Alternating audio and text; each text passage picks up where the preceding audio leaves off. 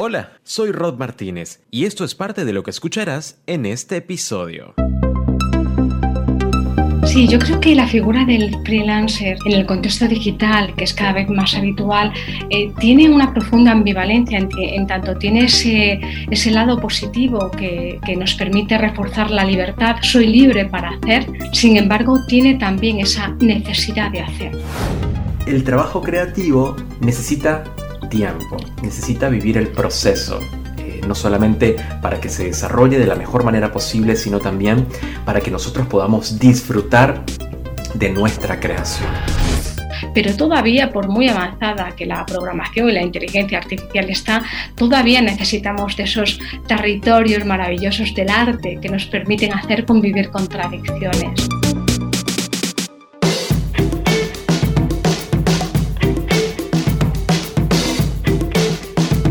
Este episodio es presentado por Reading Digital Marketing y Comunicación. Creamos contenido inspirador para proyectos de toda Hispanoamérica. Reading Books. Acompañando a autores independientes y organizaciones a cumplir la meta de publicar su primer libro. Reading.com multiplataforma de contenidos que brinda artículos de interés y actualidad que invitan al cultivo del pensamiento y a promover mensajes de inspiración que alimenten la vida de nuestros lectores. Reading.com es un poco acerca de muchas cosas. Ahora sí, comenzamos.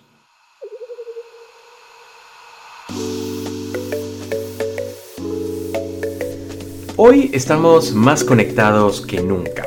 ¿Conectados a qué? Pues a nuestros dispositivos, a lo que estos tienen para mostrarnos lo que otros, como nosotros, tienen para ofrecernos, porque no olvidemos que el dispositivo es simplemente una herramienta. Ahora, estos otros, en los que obviamente me incluyo como creadores de contenidos o creadores digitales, esta categoría por supuesto convenientemente eh, marcada por las plataformas o redes sociales, muchas veces hemos sido testigos de cómo unos cuantos han logrado vivir de esa creación de contenidos digitales, pero es más frecuente entrar, o al menos a mí me pasa, entrar a cualquier red social y tener la sensación de que ahí se libra una batalla pues de proporciones épicas para llamar la atención a su vez de todos nosotros. Pero esto parece que lo mueve el entusiasmo, ¿no? Entonces, ¿qué es esto? ¿Qué es el entusiasmo? ¿Cómo se define y cómo se aprovecha en este contexto digital en el que todos vivimos? Esto y mucho más lo converso con mi invitada de lujo en este episodio de Reading Cast. Yo soy Rod Martínez, bienvenido.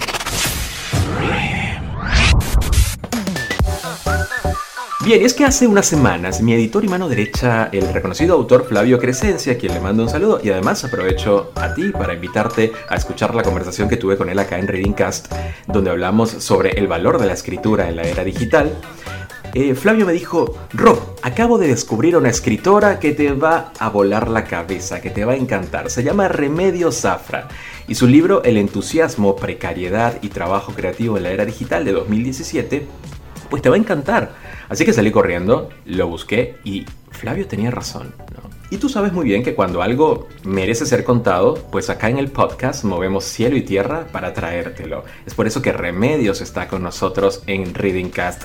Remedios es escritora y científica titular del Instituto de Filosofía del Consejo Superior de Investigaciones Científicas.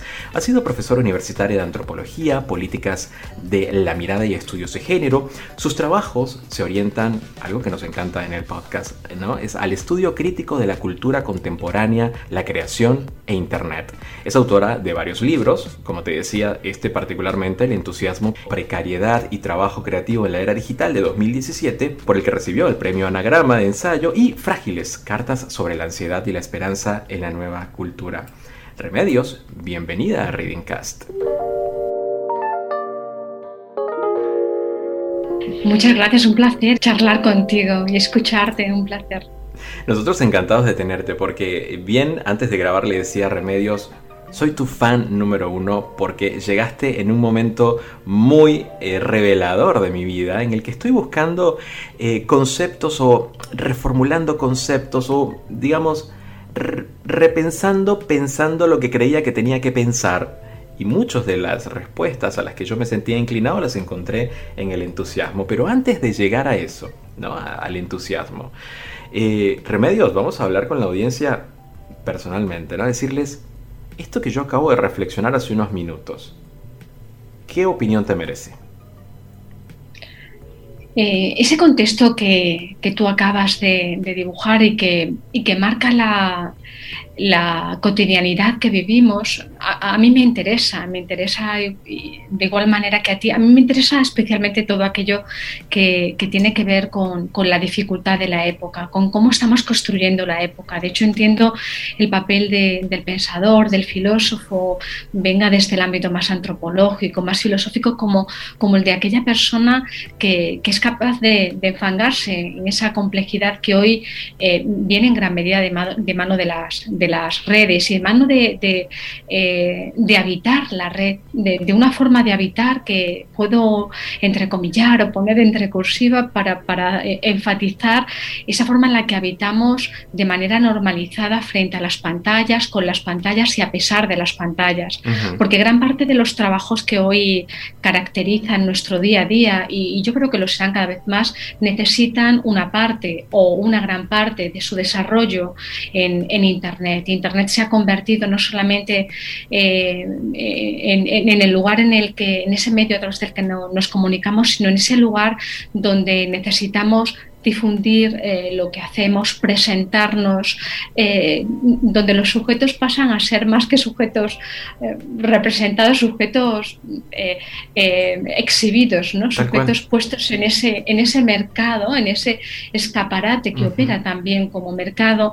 Y tú lo sugerías muy bien anteriormente cuando te referías también a esa cierta ansiedad o tensión que surge por la necesidad de ser vistos. Yo creo que que la forma en la que hemos equiparado ojos a capital y la forma en la que se crea el nuevo capital simbólico en la cultura contemporánea, especialmente la cultura digital, es muy interesante y habla de, nuevas formas de, valor que han normalizado eh, el, ser vistos como, como como esto que algunos llaman la economía del bolo, ¿no? la, la gig economy, la, la, economía del necesitar estar ahí, no ya para tener un dinero, tú diferenciabas entre quienes pueden vivir de esto y quienes no, sino para tener una expectativa de futuro, ¿no? para estar ahí como, como manera de estar preparados ante posibles demandas relacionadas con nuestro trabajo. Y yo creo que el combustible que usan estos creadores digitales que en realidad quieren estar ahí, porque yo creo que también la sociedad nos dice ¿no? constantemente de que ahí es donde debemos estar y, que debemos cultivar cada vez más fans, audiencia, seguidores. Eh, y esta, este, mandato social moderno eh, está causando estragos ¿no? en, la estructura de nuestras sociedades contemporáneas y futuras. ¿no?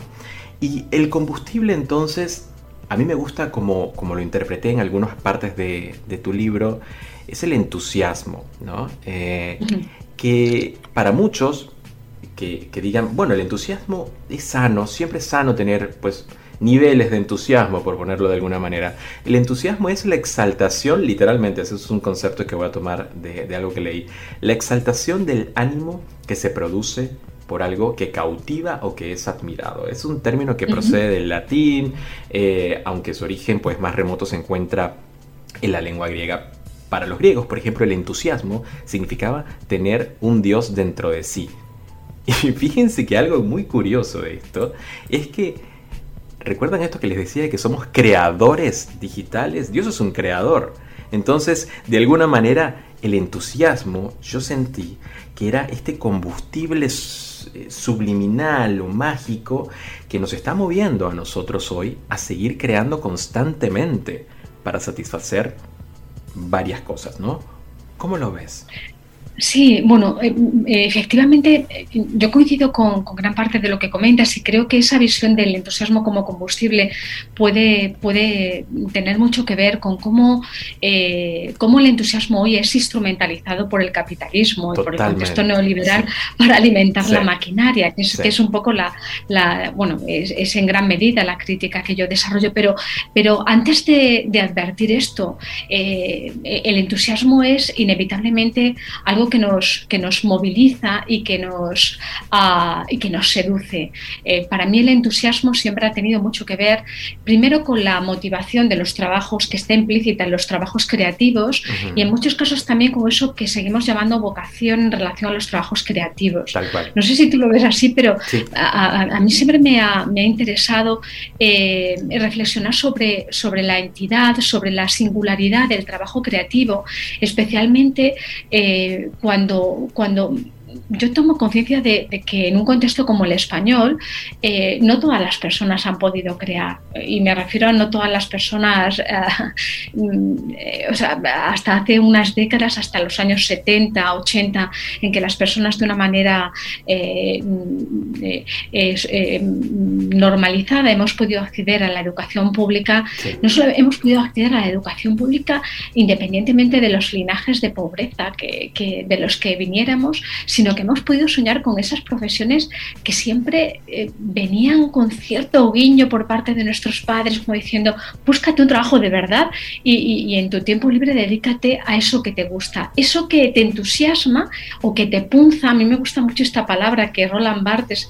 suele utilizar, la de punzar, y, en algún momento de Les creo que también habla de lo que te punza y arrastra como, como algo muy propio de, de, esa pasión que se descubre cuando una práctica creativa, cuando normalmente cuando somos niños o adolescentes, nos engancha y, y tendemos a repetirla, tendemos a experimentar con ella, ya sea la escritura, la música, la pintura o multitud de prácticas creativas y se convierte eh, en algo que, nos entusiasma.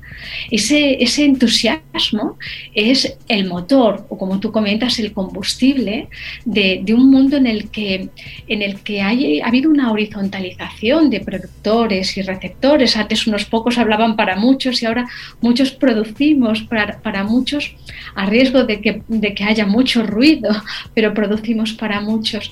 Sin embargo, en, ese, en esa posibilidad de hacer eh, confluir lo que antes era profesional con lo que antes era amateur, y digo antes porque ahora yo creo que son territorios que se erosionan y que están difuminados, esa práctica a la que nos animaban los padres de dedícate a esto como una afición y, que, que, también Roland Barthes recuerdo que definía esa afición como lo que tiene una visibilidad reducida y que se enseña a los amigos, a los familiares con orgullo, ¿no? Mira, mira qué bien, mira qué bien pinta mi hija.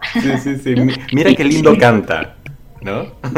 Mira, exacto, esa, esa forma de, enorgullecerte, pero en contextos limitados. Y, esa visibilidad hoy con Internet ha sido subvertida. El hecho de que, de que todas las personas que tienen una pasión, sea sea aparentemente minúscula como hacer tutorial, o hacer tutoriales puede ser una gran pasión, pero ahí, ahí podemos encontrar pasiones en, el cacharreo, en, hablar de uno mismo, en hablar de videojuegos o pasiones en la escritura. Toda eh, pasión puede convertirse en un, en un en un sentido eh, a través de ese entusiasmo y a veces incluso con una pretensión de, que sea un, trabajo y por tanto una práctica remunerada y reconocida. ¿Sabes qué pensaba? Me encanta escuchar a Remedios porque eh, la realidad es que está bajando a tierra conceptos y crítica hacia lo que para nosotros hemos normalizado hoy, ¿no?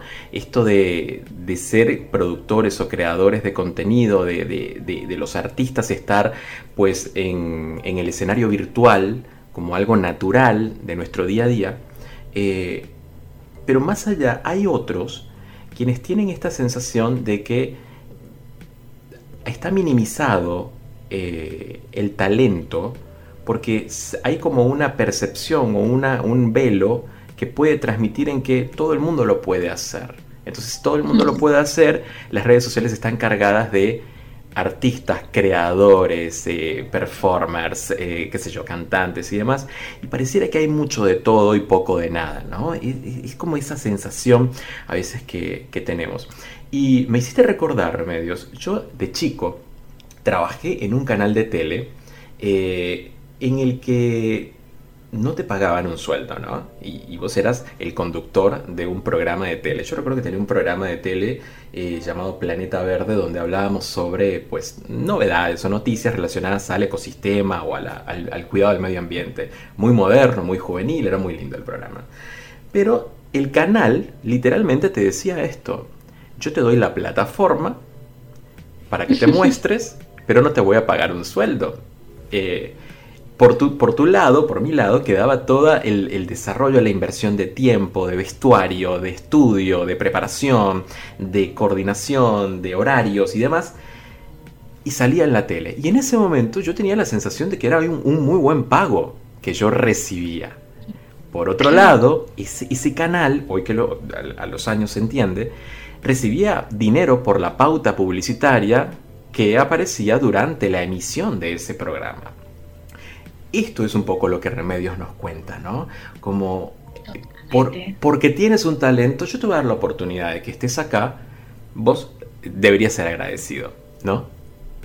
Sí, tiene mucho que ver. Ese ejemplo que tú, que tú propones eh, tiene mucho que ver y, curiosamente hoy eh, tenemos multitud de ejemplos en esa línea y a veces ejemplos que, nos chirrían eh, bajo esa consigna de eres tan entusiasta que es imposible no abusar de ti. Sabemos que lo vas a hacer de todas maneras porque te apasiona lo que haces y el sistema, el sistema, el sistema materializado en, los contratadores se beneficia de esa, de esa motivación para instrumentalizar ese entusiasmo como forma de, generar, eh, o sea, de, alimentar la maquinaria productiva y la maquinaria también competitiva, porque sabe que hay multitud de personas como tú, como yo, como nosotros, que están dispuestos a hacer mucho por poco por ese capital simbólico. O sea, porque sigue dar un valor de capital simbólico a todo aquel trabajo que viene de, que se vincula con lo creativo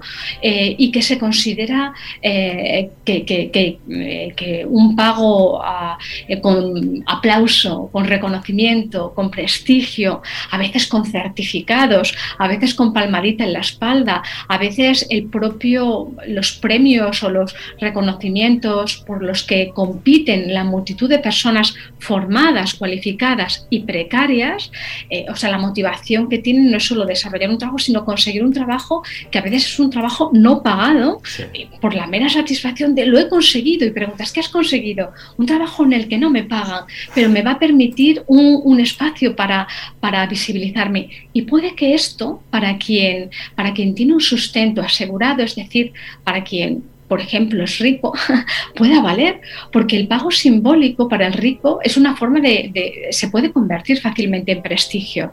Sí, puedes dedicarte y esa visibilidad se rentabiliza, pero el pago simbólico para el pobre se convierte en frustración. Nadie puede dedicar, nadie puede dedicarse exclusivamente a esto si no tienes un suelo, un, suelo de estabilidad. Por eso a mí eh, creo que ha, habido, yo lo he visto en el contexto español, pero creo que es extensivo a todos los, países que en las últimas décadas han tenido ese acceso de, eh, mayoritario a la educación y por tanto esa posibilidad de que las personas independientemente de sus recursos económicos eh, tengan no solamente estudios sino esas expectativas y aspiraciones que les han permitido ser, ser incluso eh, eh, eh, optar por aquellos trabajos intelectuales o trabajos que, en su contexto siempre les habrían desanimado. Esa preocupación por esa incorporación al mercado laboral de pobres y también de mujeres. En mi caso, yo realizo también una lectura feminista de este asunto porque entiendo que también es muy reciente, hace pocas décadas que las mujeres empiezan a incorporarse de una manera más normalizada al mercado laboral. Pero si, si, si ese suelo eh, que es económico, pero que también tiene que ver con un suelo de, tiempos de atención, cuidado. Si tienes a tu cargo a personas a las que cuidar, difícilmente ese pago, ese capital simbólico puede valerte para nada. Terminarás dejándolo. Y, en el fondo eh, eso sigue promoviendo e incentivando eh, la idea de que solamente unos pocos pueden aportar eso tan valioso que es la creación en sus distintos formatos. Sin duda, sin duda. Y para quienes nos está escuchando y se siente identificado con esto, em, no están solos principalmente. Eh, hay mucha gente en diversos países de habla hispana, de habla inglesa, de cualquier otro idioma, que a, quien le ocurre esto, ¿no? Que tiene un gran talento, pero que es absorbido por eh, estos instrumentos de, los medios o de las plataformas eh, y ustedes a veces terminan tomando la decisión, como decía Remedios, de abandonar porque la remuneración simbólica, ¿no? Eh, por ponerle un, nombre, no les es suficiente para continuar viviendo en una sociedad de consumo, en una sociedad en la que necesitamos seguir pues produciendo y creciendo y el dinero es un instrumento que debe ser el resultado de nuestro trabajo de nuestro talento, de lo que sabemos hacer. Em, sería muy, muy lindo vivir en una sociedad ¿no? en la que... Eh, vivamos sin pagar nada, sin que existiera pues el instrumento del dinero, pero eh, vivimos en, una realidad completamente distinta y la idea es empoderarnos en que nuestro talento merece ser reconocido, merece ser remunerado y nosotros para poder acceder a eso yo tengo una opinión que es también el de necesitamos eh, capacitarnos constantemente para perfeccionar y mejorar esos talentos. Reading.com evoluciona y en 2021 presenta Reading Masterclass un ciclo donde cada semana podrás aprender y disfrutar de la mano de un profesional destacado de Hispanoamérica consejos, recomendaciones y estrategias sobre los temas que a todos nos interesan. Regístrate hoy en www.reading.com barra masterclass y entérate de toda la agenda. Participa, cada masterclass es de acceso libre, porque el conocimiento se debe compartir. Reading Masterclass 2021.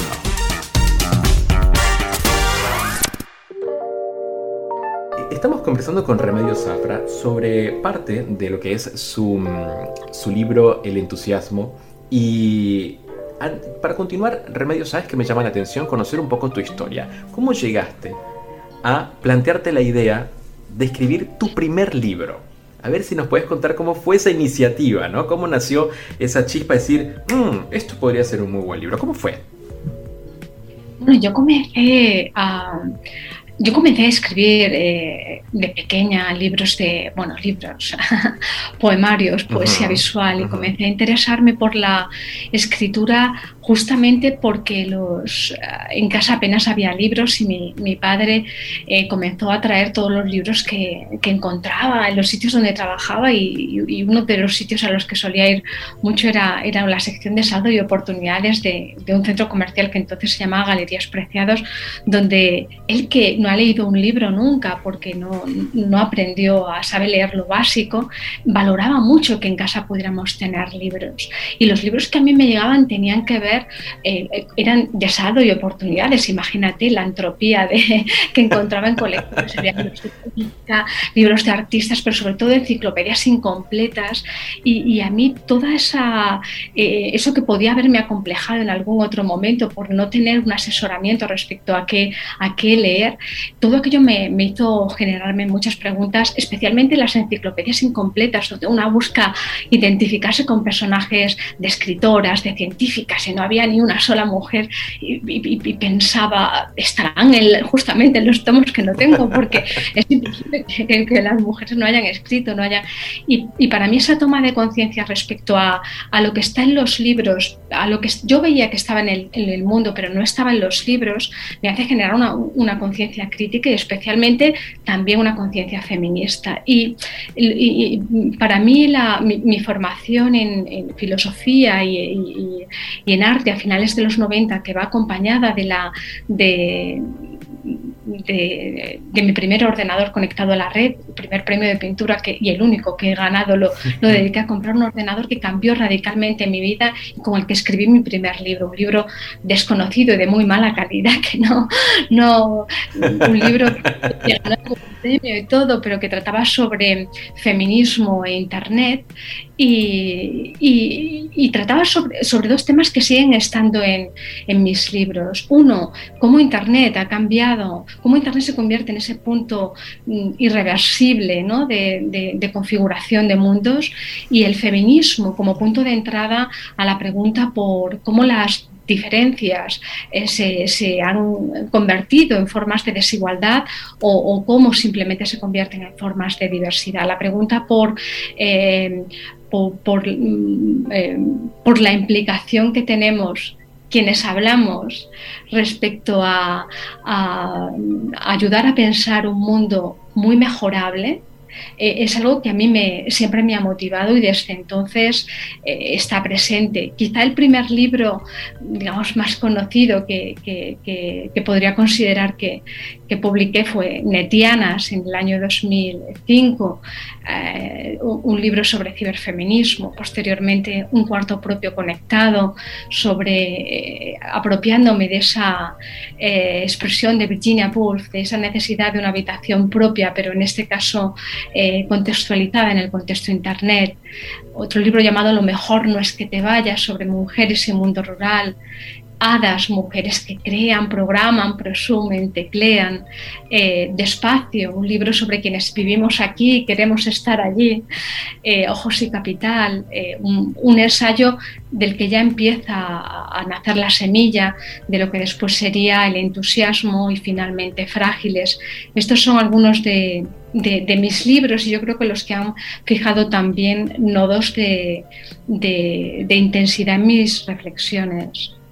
No, fantástico. Y lo que veo es que mantienes una, al menos un, concepto muy bien definido en hacerte preguntas, ¿no? Y, de tratar de poner en la mesa eh, el contexto del por qué siguen eh, problemas vigentes con el paso del tiempo aún en la digitalización o en la modernización de nuestras sociedades. Eh, como para hacernos preguntas del por qué el rol de la mujer, por qué la tecnología y por qué algunos... ya sabemos que hay muchos muchas profesiones que son eh, básicamente creadas para el hombre, ¿no? Y, pero ¿por qué no la mujer tiene un rol protagonista en esas otras profesiones? Y lo de la tecnología me parece fantástico. Yo recuerdo hace unos años tuve eh, un evento en una ciudad acá en la Argentina que se llama Mendoza y recuerdo que la compañía para la que trabajaba me había pedido, fíjate este asunto, había pedido que organizara todo un evento, un venue para más o menos unas 500 personas, en las que pudiéramos plantear eh, diversos temas relacionados al trabajo digital, a la presencia digital o a cómo vivir de nuestros servicios o vender nuestros servicios de manera digital para el exterior o para diversos países en realidad. Y yo planteé en la propuesta, eh, porque se me había pedido hombres, speakers, o sea, oradores para el evento. Yo planteé que por qué la orden de hombres y la respuesta fue esto que acabo de decir. Es porque es mucho más fácil encontrar hombres que trabajen con tecnología o en, el ambiente tecnológico que mujeres. Yo quise desmitificar eso y busqué, esa es una ciudad muy chica, digamos, de acá de la Argentina, busqué mujeres y dije, no es cierto, acá hay mujeres que están haciendo y trabajando en programación, ¿no? Que sí, sonaría, sonaría que es una profesión de hombres. Y precisamente al personaje que encontré, lástima que no recuerdo el nombre ahora, como lead, digamos, de ese panel de speakers, era una chica que tenía este discurso de yo soy programadora y yo me di cuenta de esta problemática o de esta ausencia, entre comillas, nuestra en, la, en, el, en, el, en el media. Eh, y yo capacito a chicas programadoras para que creen no solamente sitios web, sino aplicaciones, estamos colaborando con ONGs, estamos haciendo... Había todo un mundo, yo dije, acá está, es decir, no sigamos normalizando una... Que la lente, se piensa que, nuestra visión es la, lente neutral y hace falta mover la cabeza para darte cuenta de que hay otros mundos, ¿verdad? Solo la cabeza o cambiar de lente, ¿no? Totalmente. Aparte, era muy divertido porque eh, recuerdo, y, así que termino esta anécdota, porque era esta chica durante su, exposición, eh, porque al final terminamos invitando y yo convencí a la compañía y entonces se dio la oportunidad, al menos fueron, eh, aceptaron que existe, que estaban bajo un concepto bastante cavernícola para, ser tan moderna, ¿no? Era medio, medio irónico. Y bueno, estuvo esta, esta persona, dio su conferencia y ella preguntó durante su exposición, levanten la mano que, cuáles mujeres de las que están presentes se dedican a programación. Pero eh, antes de su explicación, eh, ella dijo, apuesto una botella de champán, la más cara que puedan comprar en el, hotel donde estamos, a que no hay una chica programadora en este evento. O hay una chica que se dedique a trabajos de, producción digital. Cuando lo hizo, hizo la pregunta al público, no hubo una mano levantada, Remedios. Y ella dijo, ven, no les voy a dar ningún champán porque yo esto es una realidad que veo todos los días. Eventos como este, ¿no? Ya nosotras mismas como mujeres hemos comprado la idea de que son para hombres y ya es hora de cambiar ese concepto. Acá hay mujeres que pueden venir y disfrutar de un evento como este porque acá está una representante. Y mucha gente la aplaudió a los gritos porque era un, algo que tenía o que merecía eh, decirse en voz alta y en un evento como ese. Em, ahora, cuando hablamos del de, el entusiasmo, que está disponible en formatos en tapa blanda y en ebook para todos en Latinoamérica, eh, el entusiasmo, bueno, por el que obtuviste obviamente el, premio Anagrama de ensayo en el 2017, hablas de la eh, precariedad del trabajo creativo en las redes digitales y lo haces a través del personaje de Sibila, ¿no? Y convengamos que introducir un personaje pues en un ensayo es algo, al menos para mí, eh, ya de por sí muy interesante. Ahora, ¿qué es lo que te motivó a elegir este tema y cómo se te ocurrió pues darle vida a este personaje?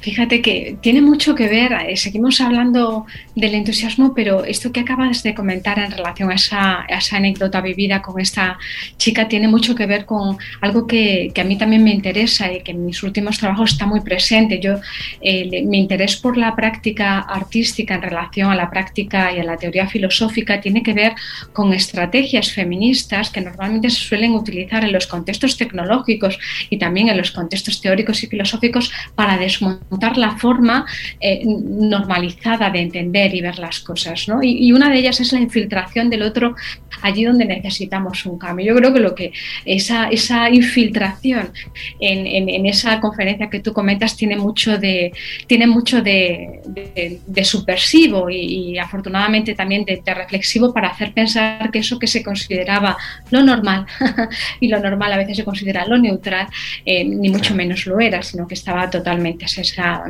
para mí en, el entusiasmo y en, frágiles, en, eh, la, pregunta, la, pregunta feminista eh, eh, siempre está, pero, pero está ante todo la pregunta política, la pregunta por, por mm, por, por cuándo las identidades en las que se, se, miran los sujetos, es decir, las identidades sociales, ayudan a, a, crear subjetividades libres o ayudan, por el contrario, a, reiterar formas más opresivas de, identidad. Y digo esto porque Sibila puede, siendo un nombre femenino, es un nombre que acoge a, que puede acoger a Rob, a Jordi, a Raquel, a Antonio. Era un nombre muy integrador. Pero bueno, el, origen de Sibila como tal em, eh, viene también de uno de los orígenes del, del entusiasmo. Tú citabas una definición del entusiasmo al inicio, pero cuando yo indagaba en este punto de entrada que este punto de entrada, algo positivo como es el entusiasmo vinculado al trabajo creativo, pero que yo a su vez quería poner como, como punto de entrada a la precariedad, como seña de época y como seña de los trabajos que predominan en el contexto creativo digital, encontré que en la antigua Grecia las, las sibilas, las llamadas sibilas, eran mujeres que, predecían el futuro y, lo hacían bajo, bajo una suerte de entusiasmo, arrobamiento o éxtasis que me pareció cargado de sugerencia a nivel poético y a nivel también metafórico en relación a cómo ese punto de entrada vinculado con el, con, el entusiasmo y vinculado también con, la especulación de un presente que era un presente que nos que nos que, eh, en tanto eh, al estar narrado nos ayuda a especular sobre el futuro. A mí siempre me, me ha interesado como estrategia política eh, no, no, no, no, centrarme en formas de escritura convencionales y no hacer ensayos que respondan a la idea de ensayo eh, ortodoxo. ¿no? A, mí me interesa la mezcla de géneros, me interesa el sujeto posicionado y ese sujeto posicionado, que siempre con el que a mí me gusta comenzar una, un trabajo reflexivo como este como otros ensayos, a veces es un yo, es un yo llamado Remedios Zafra como en Frágiles, pero a veces es una ficción. En Netianas, ese primer libro del que te hablaba, era una, una figuración político-poética que nos permitía, a través de la ironía y la parodia, poner eh, en situación eh, contextos que eh, que son duros y en los que es fácil caer como víctima, pero, pero se convierte, esos contextos de dificultad que se critican nos evitan caer en el victimismo convirtiéndolos en parodia y en ironía. Y Sibila tiene algo de esto, tiene algo de de una figuración eh, político-poética, un personaje que encarna al sujeto precario contemporáneo, un personaje cargado de entusiasmo por hacer y sobre todo por un hacer con sentido y enfatizo con sentido porque creo que es una gran diferencia respecto a ese hacer eh, eh, propio de más propio del sujeto robotizado de lo que yo denomino el hombre fotocopiado en, el entusiasmo. Ella reivindica un hacer con sentido y se ve constantemente concatenando todo tipo de, de trabajos que le dejan sin tiempo que la obligan a competir constantemente a ser evaluada, a ser, a formar parte de esa, de eh, eh, esos entusiastas que, eh, que tienen trabajos precarios y que, y que están neutralizados no solamente para hacer con sentido, que es algo valiosísimo para la sociedad, cuando intelectuales y creativos no pueden crear con sentido, terminan haciendo pastiches sucedáneos, terminan cayendo en un hacer precario. Es decir, no solo es, precario su trabajo, sino que es muy precario lo que hace. Y, es lo que conforma esa, ese escenario del que hablabas antes, que está caracterizado por el todos hablan, por, por la conversión de la obra en ruido. Y yo creo que neutraliza eh, al, sujeto en este sentido, pero también se neutraliza esa precariedad que, predomina en el contexto digital. Eh, también se neutraliza la capacidad de alianza, es decir, también se neutraliza que Sibila que es un personaje ficticio que, da voz a, muchas de las personas, estudiantes, compañeros, a mí misma que yo he conocido en los últimos años a través de historias de vida compartida. Eh, e, es un plural, por tanto, pero, pero te, comentaba que, los neutraliza a nivel político porque también una característica de esta precariedad es desarticular los vínculos entre iguales, es favorecer eh, que, para ese mantenimiento precario es necesario trabajar de una manera individualista. Tenemos ya una herencia de que el trabajo creativo tiene que anteponer la vanidad, ¿no? Tiene que, que, anteponer la firma, pero, pero en el contexto contemporáneo, el, el, capitalismo uh, que instrumentaliza este entusiasmo para, para favorecer esta precariedad se, se, se beneficia de, de convertir a los que antes eran compañeros en rivales porque, eh, porque eh, es, una forma más eh, en la que pueden racionalizar los, beneficios, los beneficios, es decir, obtener más con menos inversión. Cuando en realidad somos sociedades que necesitamos la colaboración de quienes nos rodean para construir una coherencia ¿no? en donde nos movemos. con esto quiero decir que lo que siento de esta individualización que a veces vemos a través de, las plataformas, de, de los trabajos creativos, es que en realidad podemos lograr mucho más cuando estamos unidos con otros. ¿no? Y podemos hacer mucha más fuerza para poder derribar estos mitos o estos conceptos que, nos están vendiendo de una manera tan eh, tóxica, de, de, alguna manera, ¿no?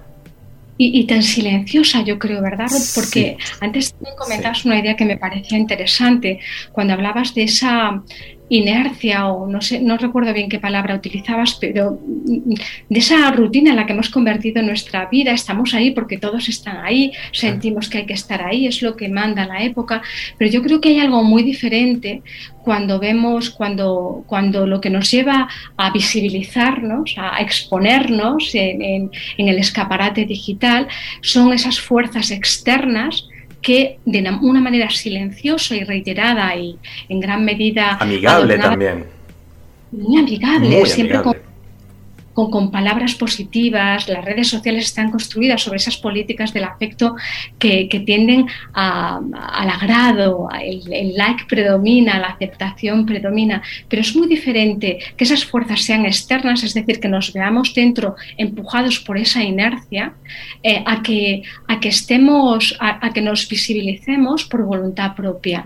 y yo, diferencio en, en, mi último libro, en Frágiles, diferencio eh, eh, esas esa, visibilidad o a veces incluso privacidad o intimidad exhibida eh, a través de los datos, a través de, las huellas, de, la proyección de nuestro mundo en las redes, cuando es motivada por el mercado y por tanto nos mercantiliza, a cuando es eh, usada por uno mismo o por varios, como por ejemplo, vuelvo al ejemplo del feminismo, cuando alguien eh, comparte de manera personal su intimidad porque ha sido opresiva, porque le duele, bien el feminismo o bien porque sufre algo, alguien que sufre algún tipo de discriminación y, lo comparte con otros, crea ese lazo social del que hablábamos, que yo creo que aquí es muy importante y que puede también tener que ver con las formas de explotación laboral o de precariedad laboral, cuando los trabajadores se ven desarticulados porque no hay una tradición sindical, porque no hay una tradición de cohesión, porque las colectividades se conforman más como multitud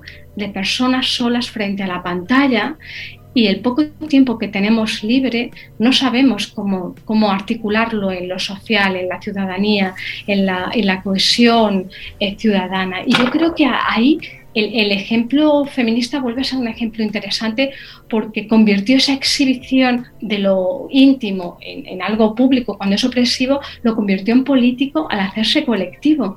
Y creo que puede valer como ejemplo para multitud de reivindicaciones políticas de todo tipo cuando, cuando nos vemos eh, eh, cayendo en, esa, en ese raíl del individualismo eh, cargado de motivación, ¿no? cuando nos dicen si tú quieres puedes, ¿no? construyete a ti mismo, Esas, esos mensajes tan, tan frecuentes hoy en día en un contexto neoliberal, en sus enésimas formas de, capitalismo de ahora y, por venir, y te encuentras solo, porque te encuentras, te, te encuentras frustrado porque sabes que solos no, no, podemos, y la pandemia ha sido un, grandísimo ejemplo, esa, esa evidencia de cómo, eh, de cómo de pronto nos vemos frágiles como cuerpo físico, como cuerpo social, ha sido la demostración de, la, de lo necesaria que es la articulación social y la articulación ciudadana para, para lograr mejorar a nivel individual y a nivel y como, como, como sociedad y como humanos.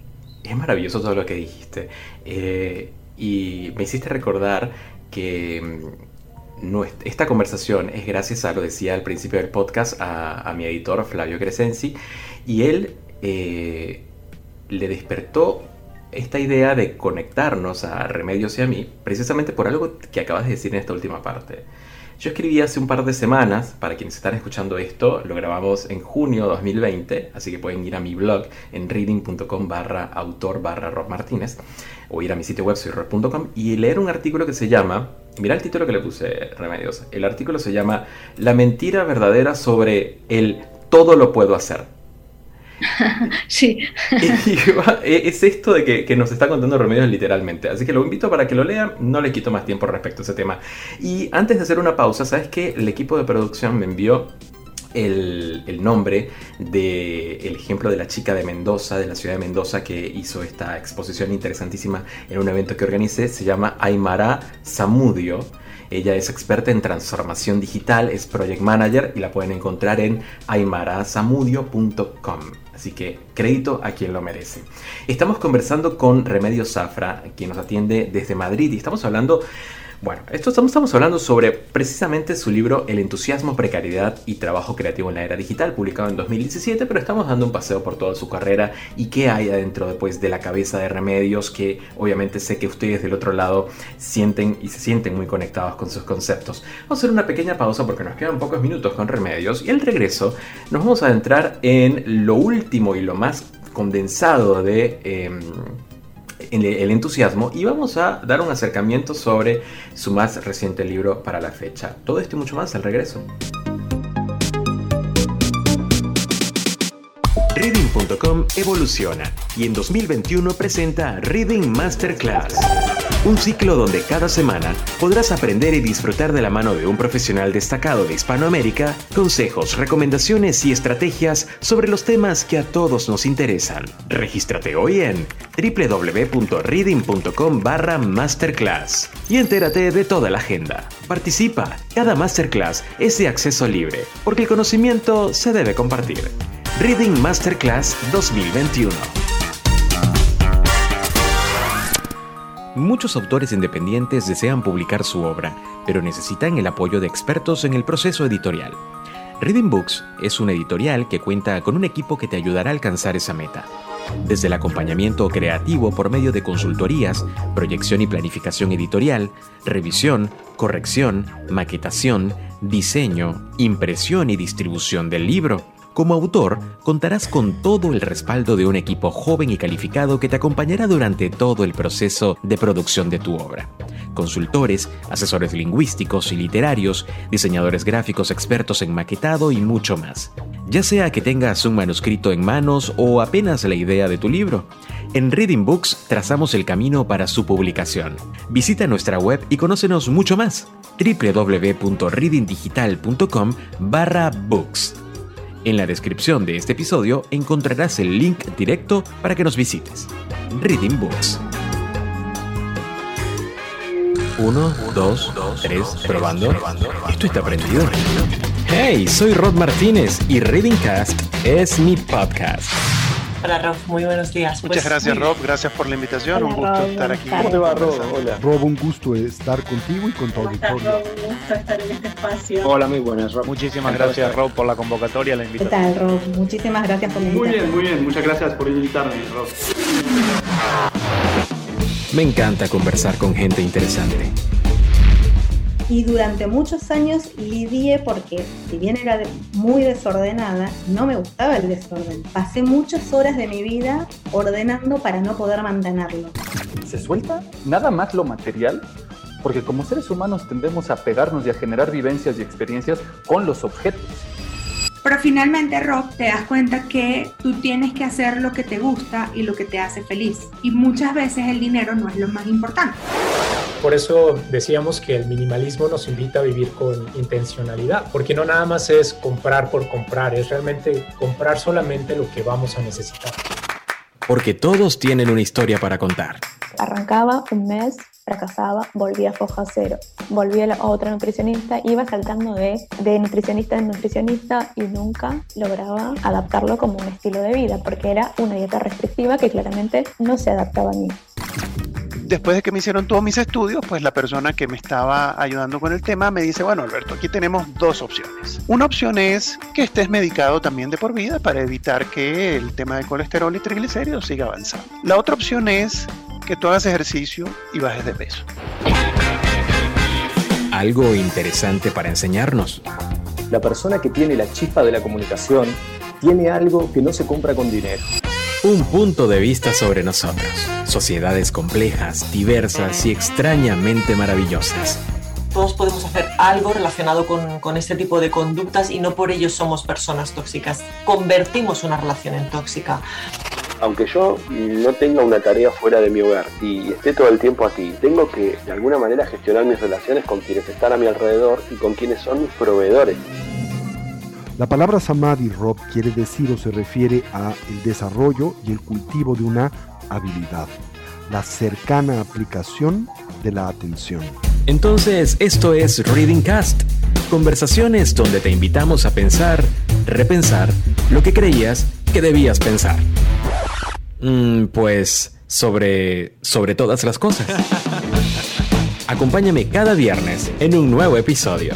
Voy a, dejar aquí grabado que tenemos a Rob, que es un gran orador, por lo que puedo escuchar, ¿verdad? Ese. Ay, me encantó. Qué lindo, Rob, gracias. Tus reflexiones me encantan porque sé que llegan a la gente, así que nada, gracias. Reading Cast, solo en Spotify.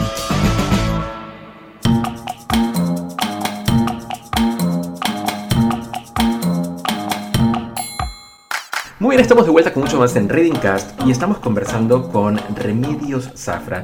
Eh, una conversación interesantísima que compartanla con quienes ustedes conozcan que del otro lado está luchando contra precisamente esto de eh, vivir de su talento, vivir de su creatividad eh, y está ahí pues remándola para poder tener algo de notoriedad o tienen a este otro ejemplo que ha trabajado y ha pues regalado sus talentos a eh, las plataformas en realidad o a, los medios tradicionales sin recibir pues el reconocimiento eh, y la remuneración que merece. Empoderar el talento es parte de pues los ingredientes que estamos tratando en esta conversación con Remedios y su libro, que pues, obviamente ya lo he recomendado, pero quiero insistir en ello, El entusiasmo, Está disponible en toda Latinoamérica en formato tapa blanda y en ebook, así que vayan a buscarlo porque van a encontrar en él mucho de lo que estamos hablando hoy. Y por supuesto la chispa de inspiración que quizá les hace falta para poder empoderar esto que es. Remedios, eh, en la parte anterior obviamente abarcamos un montón de aspectos eh, relacionados al concepto del entusiasmo, pero eh, no hemos titulado eh, quizá a este otro profesional que está del otro lado, que es el freelancer o el emprendedor eh, que está luchando también por encontrarse y, poder vivir de sus talentos. ¿Cómo podemos nosotros en esta era digital en la que estamos orientarlo un poco para que baje la ansiedad, entienda el contexto en el que estamos y pueda aprovecharla? Sí, yo creo que la figura del freelancer en, el contexto digital, que es cada vez más habitual, eh, tiene una profunda ambivalencia en, tanto tiene ese, ese lado positivo que, nos permite reforzar la libertad. Soy libre para hacer, soy, tengo esa, se le presupone esa libertad para, para hacer, sin embargo, tiene también esa necesidad de hacer esa necesidad de hacer para subsistir, porque no depende, no tiene una garantía. Ese suelo económico, ese suelo eh, material del que hablábamos antes, que diferenciaba al, rico que puede convertir su, capital simbólico en prestigio del pobre que lo convierte en frustración, él está siempre en esa sensación del alambre. Para el creador yo creo que la sensación del alambre es algo que a menudo incluso se ha motivado por, por el propio, por, por, la, la propia potencia creativa que tiene el conflicto. Cuando habitamos el conflicto nos vemos obligados a, buscar otro tipo de soluciones distintas a las convencionales. Y ese vivir en el alambre yo creo que a esa figura del freelancer en la cultura digital eh, le hace un sujeto especialmente vulnerable por, porque fácilmente puede caer en ese hacerlo todo que tú comentabas antes. El hombre del renacimiento, el que está todo el tiempo, ¿no? Sí. Sí, en, ese hacerlo todo, pero, pero eh, en, el contexto digital que, donde, eh, donde la, tecnología nos facilita eh, trabajar y acceder a los otros, la tanto la tecnología viene con nosotros, el trabajo viene con nosotros. Y para los freelancers, quizá de una manera más, más, más radical, allí donde hay tecnología y hay trabajo, da igual que sea madrugada, da igual que eh, da igual el tiempo y da, igual el, espacio en el que está. Por eso yo creo que, es más proclive a, ese, a esa concatenación de pequeños eh, trabajos que siendo pequeños son muchos y se convierten en lo que en frágiles yo denomino 500 sábanas. Yo creo que una característica del trabajador contemporáneo es llenar su día a día Mm, no ya de, proyectos en los que pueda profundizar, porque estos no suelen predominar en la cultura digital sustentada en, lenguajes como la ansiedad, la precariedad y la contingencia, donde lo que predomina es lo que se dice hoy, porque mañana será sustituido por otra cosa, se valora más la impresión antes que la concentración y se valora más la producción de, contenido actualizada antes que un trabajo más más lento, más pausado, propio de los grandes proyectos. Eh, yo creo que aquí hay una grandísima pérdida, porque esa apuesta por muchos pequeños proyectos terminan, terminan difuminando el, peso que conlleva esa sábana tras esa sábana, esos leves que se van convirtiendo en una losa eh, que nos deja sin tiempo para respirar. Eh, eh, en filosofía es muy habitual usar la expresión del espacio, de la casilla vacía, como, como, una casilla bien espacio, bien tiempo vacío necesario para, para cambiar de idea, para alejarte, para preguntarte, para ver las cosas de otra manera.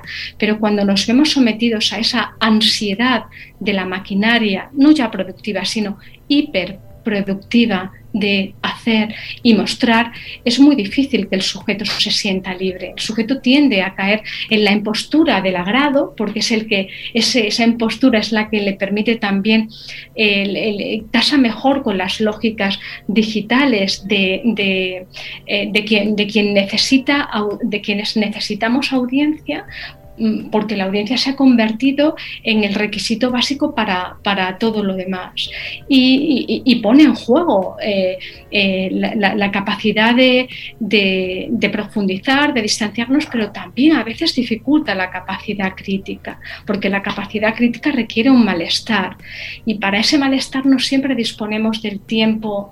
Si nosotros eh, esto que estamos haciendo hoy es una rareza. Eh, fíjate que nos puede parecer poco tiempo porque nosotros seguro que nos gusta conversar mucho, pero lo, habitual hoy en día es que te pidan una píldora de un minuto o de unas breves palabras para resumir lo que piensas. Esa tendencia al, al, resumen eh, y, termina por simplificar el pensamiento y por simplificar la complejidad. Y termina, yo creo que también, eh, o sea, y, propicia polarizar las cosas porque favorece encasillarlas y es, es idóneo para el contexto eh, de, digital, en tanto es un contexto que, que, que, que se, que se ve crecido por, por cuando se operacionaliza el contenido. O sea, todo contenido que sea operacionalizable y por tanto cuantificable es más fácilmente gestionado algorítmicamente, es más fácilmente encasillado. Pero todavía, por muy avanzada que la programación y la inteligencia artificial está, todavía necesitamos de esos territorios maravillosos del arte que nos permiten hacer convivir contradicciones y hacer convivir lo ambiguo. Totalmente, totalmente. Y ahí me, dejaste muchas cosas fascinantes, muchas joyas, a ver si las voy retomando. Entonces, el trabajo creativo eh, necesita crear tiempo también para poder ser aprovechado, ¿no? Remedios. Exacto, es, es, el tiempo. Yo creo que si antes hablábamos de una desigualdad que todavía está en gran parte del planeta en relación a la tecnología, que era la desigualdad del acceso a Internet, sea, quienes tienen o no acceso a la tecnología y a Internet. Hoy hay otra desigualdad que en quienes ya tienen esto cubierto, eh, otra desigualdad eh, que, marca las diferencias y tiene que ver con, con quién tiene poder para controlar su tiempo de acceso.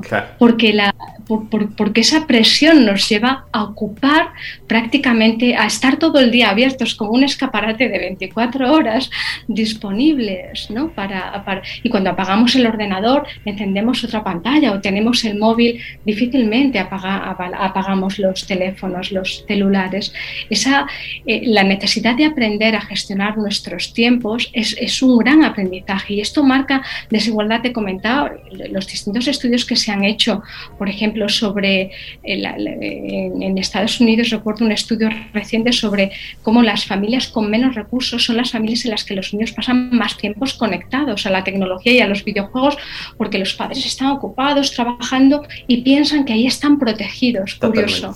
el peligro estaba en la calle, pero, pero pocos advierten que los peligros también está en esa eh, adicción que, que se favorece porque además es una adicción uh, premeditada eh, si, si, si este, eh, esto que usamos en las redes sociales es gratis, es una idea que han repetido muchos pensadores. Si es gratis, nosotros somos y nosotros somos el producto, lo que se nos pide a cambio, que se nos pide datos y se nos pide tiempo. Creación, claro, estar ahí. Sí, sí, sí, para que ellos puedan a su vez mostrarnos eh, los mensajes por los cuales esas plataformas reciben un pago, ¿no? Entonces, yo recuerdo, y me hiciste pensar en una anécdota en esto de que decimos que mm, los padres a veces creen que estar conectados, eh, que sus hijos estén conectados, es un lugar más seguro que estar en la calle, ¿no?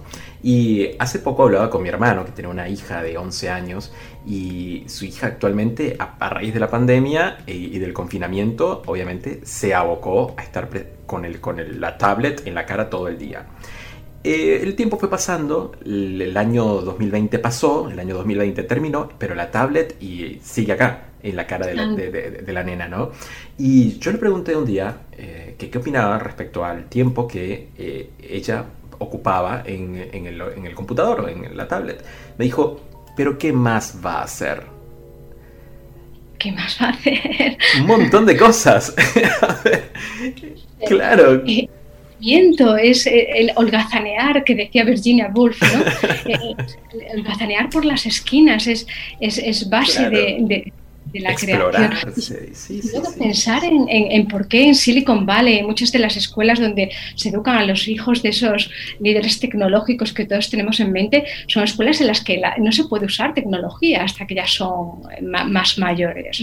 si, los mismos creadores la, la separan, eh, es, que, es que realmente... Eh, mm, si no la desean para sus hijos, la desean para los nuestros. Sí, a ver, yo acá abro un paréntesis. Imagínense ustedes a el dueño de una compañía de dulces, ¿no? De, comida eh, enlatada o de comida chatarra. Yo que ese empresario multimillonario en la, la cena de su cocina lo único que tenga sea productos similares. Es decir, porque ya seguramente tiene el conocimiento ¿no? Eh, literal, literal de todos los ingredientes que están dentro de ese producto y por lo cual debe estar alarmado y decir yo esto no se lo daría a mis hijos tampoco. Eh, ocurre lo mismo en la tecnología, ¿no? con quienes están detrás de todos estos códigos que son los que conforman las plataformas, saben realmente el fin eh, que tienen las plataformas en realidad. Ahora, es una analogía, es una analogía fantástica esta que comentas porque se puede extrapolar a la comida, como bien has hecho, a la moda, muy prácticamente eh, todo lo que, lo que forma nuestra cotidianidad está hecho de, esa forma rápida, precaria y contingente que, que, permite a unos pocos ganar mucho, ¿no? la ropa cosida sin pegada, no, no, no cosida, ¿no? Para que dure pues eh, dos, un lavado. Un lavado, claro. y sigamos consumiendo. sí, sí. Cosas, digamos, de, que requiere una dedicación. Yo lo que digo es que hoy, si bien estamos siendo muy críticos con, lo que nos corresponde igual, eh, cada día tenemos que recordar que tenemos más acceso a la información y nosotros tenemos que aprender a aprovechar eh, el acceso a esa información, ¿no? Eh, ya sea con conversaciones como esta, ya sea con artículos de interés de fuentes confiables que nos digan realmente cuáles son las estrategias que usan estas corporaciones o estas plataformas para poder seguir adelante como modelo de negocio. Hay mucha gente que usa la tecnología sin siquiera preocuparse cómo funciona y hay gente que empieza a despertar o empieza a tener un poco más de conciencia y decir, yo debería empezar a eh, preguntar algunas cosas que no, que siento que me incomodan de la tecnología. Eh, creo que hoy tenemos el acceso a, esa, a esas respuestas, quizá no a todas, em, pero sí tenemos acceso a algo que es muy lindo, que es tu área, ¿no? Remedios, que es filosofar un poco eh, que es, no es más que buscar respuestas o hacernos preguntas para tratar de encontrar respuestas eh, sobre cosas que sentimos que no están bien. Y si yo te preguntara si la pandemia agudizó todo esto que estamos hablando, ¿qué me dirías? A ver. Bueno, la pandemia tiene muchas aristas y a mí me resulta, para mí ha sido eh, la pandemia en esa, sobre todo en la primera fase de confinamiento global, eh, para mí ha sido un regalo, te diría. Y yo creo que para muchos creadores, eh, para el sector cultural ha sido muy regular yo creo que incluso ha acentuado esa precariedad de la que hablábamos antes, porque cancelación ha sido la palabra clave, ¿no? todo, todo aquello donde estaba el cuerpo presente, el cuerpo adjunto ha sido cancelado. Pero sin embargo, eh, hemos hecho un esfuerzo y a veces un ejercicio imaginativo para llevar fórmulas que antes solo tenían sentido en lo presencial, para llevarlas a la pantalla. Y creo que hemos aprendido mucho en esto. Ha sido un, gran aprendizaje. Y no solamente hemos eh, trasvasado cosas que antes no, no, haríamos, sino que hemos ampliado eh, el, la comunidad con la que hablábamos. A mí me gusta mucho pensar como yo tengo un dormitorio que llamo dormitorio auditorio y que en, muchos meses de pandemia se, se, han escuchado todo tipo de acentos de, de, Argentina, de Chile, de México, eh, eh, que, yo antes, eh, antes tenías que viajar, tenías que, teníamos que viajar para estar con, con, personas que nos interesaban. Sin embargo, de pronto el idioma nos ha unido de muchas maneras. Y creo también, hablando con libreros amigos, se ha leído más que nunca, se ha escrito más que nunca. Y pienso que hay, yo recuerdo, la, siempre me, me, parece muy, muy interesante y también para las personas que nos están oyendo, acudir a ejemplos del pasado, a, a por ejemplo, el momento en el que una epidemia de peste en, el, siglo, en el año 1600, no recuerdo, en el siglo XVII, una de las epidemias de peste que asoló Londres y que eh, llevó a, a científicos como Newton a un confinamiento, un confinamiento de mucho tiempo en su granja familiar. Algo que puede parecer, bueno, pues ahí no, no hizo nada. En esa granja familiar donde se supone que cayó la manzana, tuvieron lugar los eh, eh, avances científicos más importantes de, no solamente de, Isaac Newton, sino de, la ciencia del momento y todavía, que todavía afecta a la contemporánea. Cuando vemos momentos de, los momentos de confinamiento son momentos de concentración y yo creo que la concentración como la atención son esos tesoros que estaban en crisis. Y ahora yo creo que una reclamación para quienes nos dedicamos a la creación, eh, no debiéramos perderlos, debiéramos haber aprendido de, la valía de esa concentración para, para, para, para, reivindicarla. Pero te decía que tiene muchas aristas porque también ha sido la pandemia, ha sido, eh, ha sido un momento de, de introspección, de ensimismamiento, de, de, toma de conciencia sobre la fragilidad de, los cuerpos que tenemos.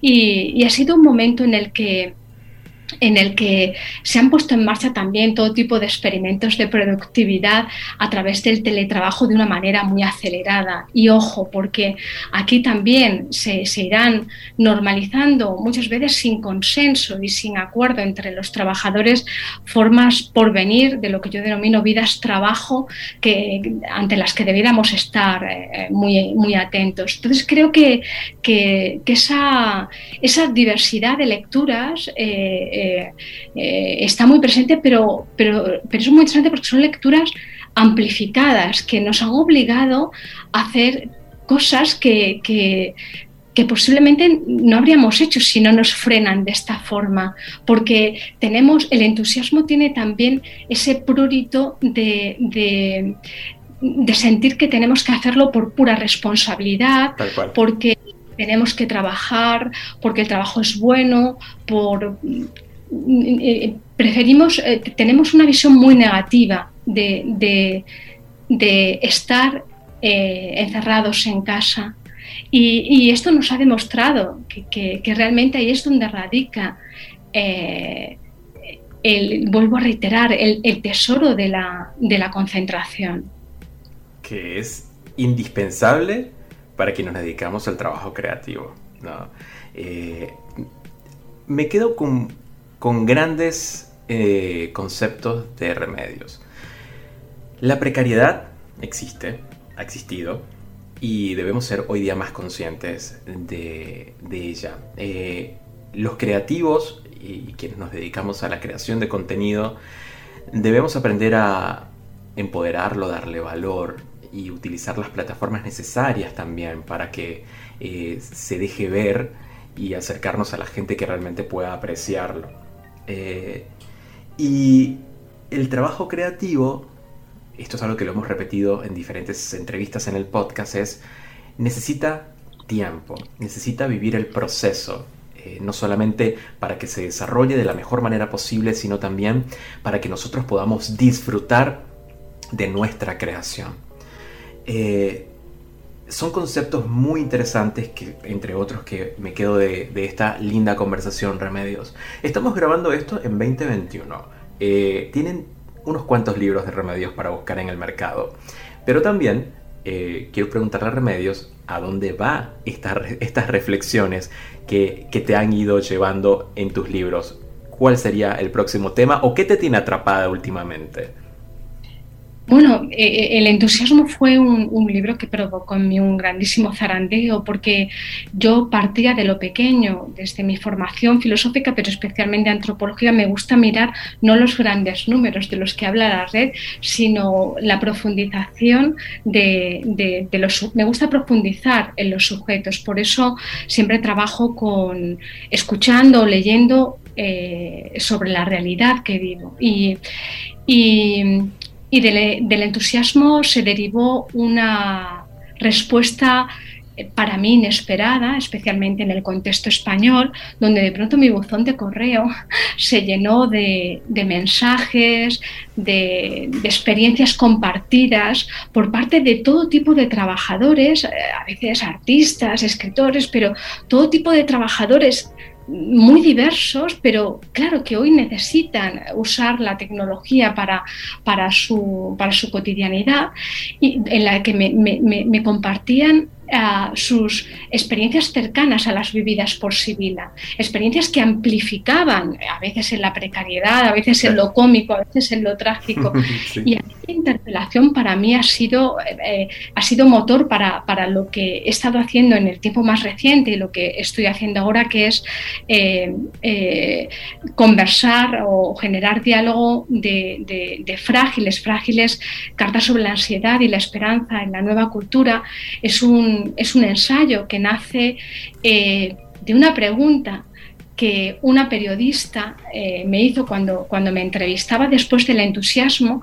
Esa periodista estaba muy molesta porque hubiera retratado una vida tan parecida a la suya según ella, sin ofrecerle alternativa. Eh, fue como, ¿sabes? Este momento de toma de conciencia, cuando todavía no está la conciencia, solo está el malestar. Eh, eh, con esa interpelación me preguntaba dónde queda la esperanza. Y, esta conversación y ese punto de partida por dónde queda la esperanza a partir de, la, de la, toma de conciencia que va, que nace necesariamente del malestar, porque nada que, que nos transforme personalmente y nada que nos transforme socialmente eh, ha nacido de, algo que, no nos haya perturbado. La incomodidad y, lo que nos perturba es esencial para cambiar las cosas, para cambiar en nosotros, para, para tener una visión distinta, no una visión mejor ni peor, sino, una visión distanciada que nos permita eh, tener una posición de, mayor libertad ante, ante, lo, ante lo que hacemos.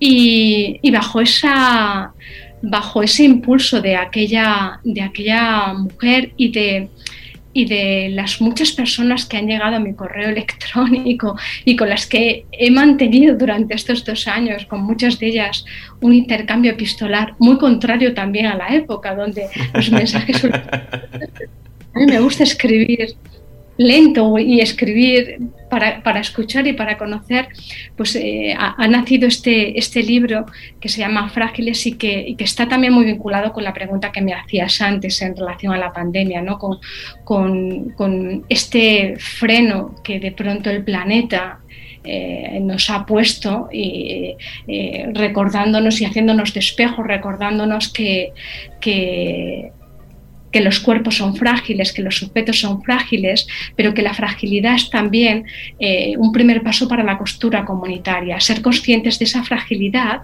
nos, hace reclamar la, solidaridad como, una forma de volver a tener esperanza. Para mí, la, esperanza por la que me preguntaba eh, esta, esta, escritora, periodista, eh, tiene una respuesta eh, esencialmente política y esa esperanza está en la, en la, articulación social, en la alianza social, en, la, en el ser capaces de, de, reconocer que ese mantra capitalista de solo puedes no es cierto. O sea, nos necesitamos los unos a los otros para, para construir ese contexto de mayor igualdad y de mayor libertad.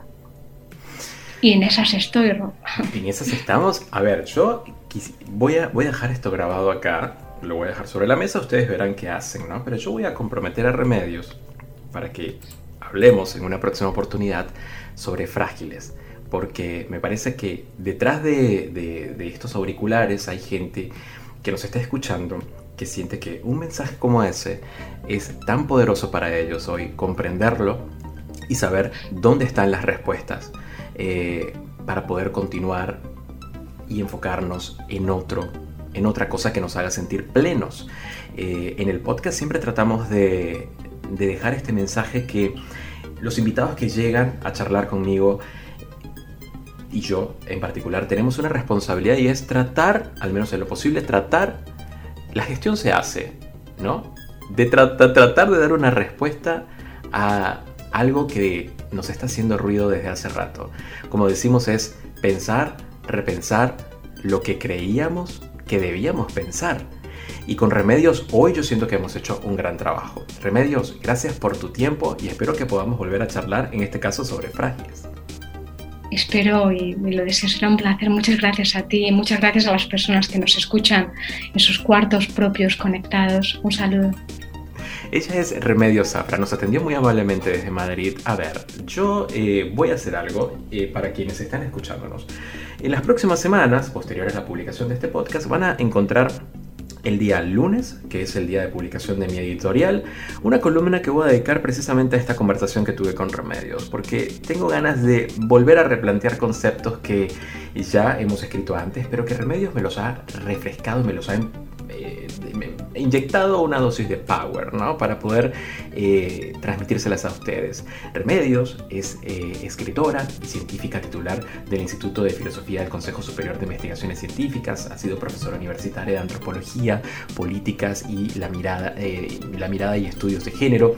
Sus trabajos se orientan al estudio crítico, como lo verán, de la cultura contemporánea, la creación y el Internet. Es autora de varios libros. Hoy nos enfocamos en precisamente el entusiasmo, precariedad y trabajo creativo en la era digital que publicó en 2017 pero que actualmente eh, para la grabación de este podcast está eh, pues eh, hablando sobre Frágiles, su más reciente publicación, Cartas sobre la ansiedad y la esperanza en la nueva cultura.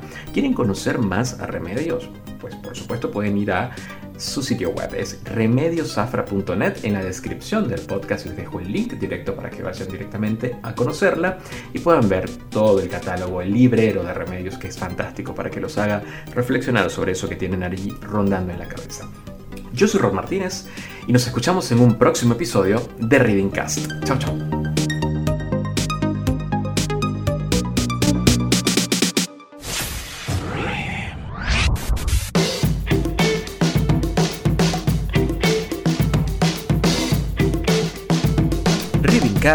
Fue presentado por Reading Digital Marketing y Comunicación Creamos contenido inspirador para proyectos de toda Hispanoamérica. Reading Books, acompañando autores independientes y organizaciones a cumplir la meta de publicar su primer libro.